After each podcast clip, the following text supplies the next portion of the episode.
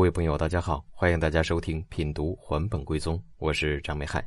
这一讲呢，我们继续来品读由沈阳市周易研究会王秉忠会长所著的《还本归宗》一书。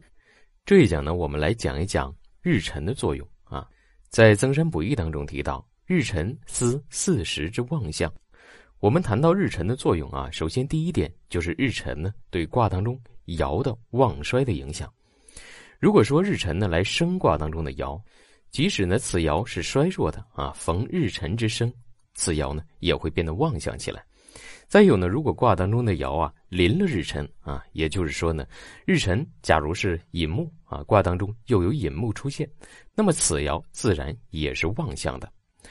再比如说呢，如果卦当中的爻啊是衰弱的，逢日辰来克，它就会啊更加的衰弱。所以呢，我们从第一个旺衰这个层面上来讲呢，日辰可以影响到。卦当中爻的旺衰的情况，这是日辰的第一方面的作用。第二个方面呢，日辰呢它也是用十二个地支来表示的。那么既然是十二个地支，那么它也会与卦当中啊每个爻位的地支产生呢生克冲合的作用啊。日辰对卦当中爻的生克冲合的作用，就是我们在具体解析某一个卦的时候啊需要了解并且呢非常熟悉的规则。如果卦当中的爻啊逢日辰来生啊，那么就有一种得帮得助之象；如果卦当中的爻啊逢日辰来克啊，就有受制受约束之象。假如说我们想要求财的话，卦当中的财爻呢受日辰的克制，那么求财之事呢就会受到阻隔。如果呢我们想要与某个人进行合作啊，而应爻呢与日辰来相合。那么这个合呢，就成为合伴，于是就有一种像啊，对方呢因为其他的事情而被绊住，而不能够参与到这个项目当中来。所以我们讲呢，日辰呢，一方面可以影响卦当中爻的旺衰的情况，另外一方面呢，就是日辰呢与卦当中爻产生的生科冲合作用的象的内容。所以呢，我们讨论日辰的作用的时候啊，大家紧紧的抓住这两个点啊就可以了。在增山补益当中呢，有这样一个案例啊，某大学的马老师来求测啊，副教授的职称能否评上，得到呢则风踏过卦，变呢则天怪卦。我们说啊，职称能否评上，我们要看什么呢？首先要选取用神啊，第一个方面就是呢以官爻为用神，第二个方面呢，我们也要配合以父母爻为用神。我们首先来分析官爻啊，官爻是金的五行，而且呢起卦的日子啊是癸巳月庚申日。显然呢，官爻临了日辰啊，官是非常旺的，而且这个卦当中呢，又是父母爻亥水持世啊，父母爻持世，官爻来生，这显然呢是一种吉象啊。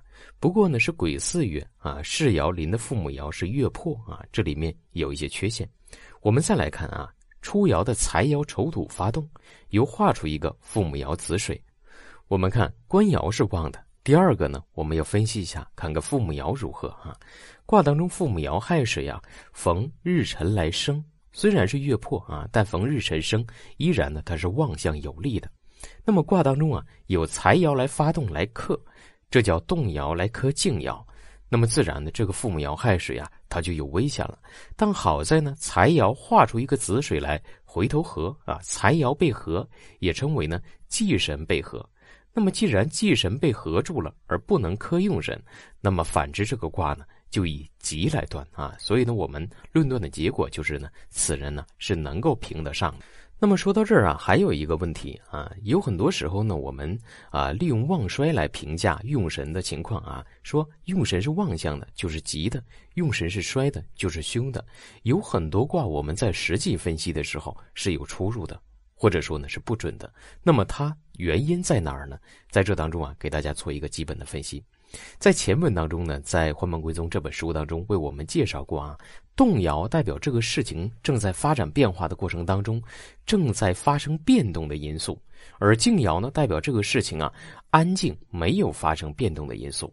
当我们拿到一个卦的时候，我们就可以呢结合动摇、结合静爻来看一看整件事情发展过程当中有哪些因素正在发生改变，有哪些因素呢是按照一个正常的流程啊在继续进行。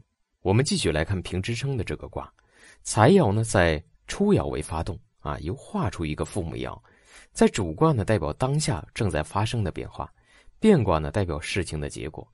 那么在主卦当中有财动。那也代表呢他想花钱呢，想要呢有一些钱财上的变动。在变卦当中，代表事情的结果啊。变卦当中出现了父母爻，那代表文书啊，代表用神呢，对吧？代表这件事情是能成的。那么这当中就有一种象了，说对方想要花钱来促成这样一个事情，但是能不能成呢？财爻发动之后又怎么样？由背合说明什么？他有没有花钱呢？有没有动钱呢？没有动钱，有动财的想法，或者说呢有这样的一个计划举动，但是呢被合住而没有实行。在最后呢，又画出一个父母爻，代表这件事情呢就是成功了啊，出现了一个好的结果。所以呢，大家分析到这儿，你有没有发现，其实有很多卦，我们不见得都是按照用神的旺衰来进行评价确定吉凶的，有很多时候我们是通过象、通过事理来进行分析的。这种方法尤其适用于呢卦当中有多个动爻出现啊，我们捋不清这样一个思路啊，深刻忘衰，我们计算的时候始终觉得有问题，我们就可以按照这样一种思路来逐一的进行分析，来确定事情的最后的发展趋势。好，这一讲的内容就为大家分享到这里，感谢大家的收听，欢迎大家持续关注，谢谢大家。